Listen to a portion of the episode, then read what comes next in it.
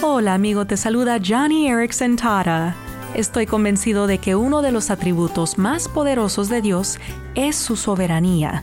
Saber que Dios tiene el control y que Él está a favor de nosotros, no en contra de nosotros, eso me trae tanta paz. Pero tengo que recordarme constantemente que es Dios quien tiene el control soberano sobre las cosas en mi vida. Y tú también. Solo escucha lo que dice Lamentaciones capítulo 4 ¿quién puede anunciar algo y hacerlo realidad sin que el Señor la ordene? ¿No es acaso por mandato del Altísimo que acontece lo bueno y lo malo? Oh amigo, amiga, puede que nuestro problema no cambie o el dolor no disminuya o que nuestra pérdida no se recupere. Pero cuando aprendemos a apoyarnos en la soberanía de Dios, ahí es cuando experimentamos su infinita paz.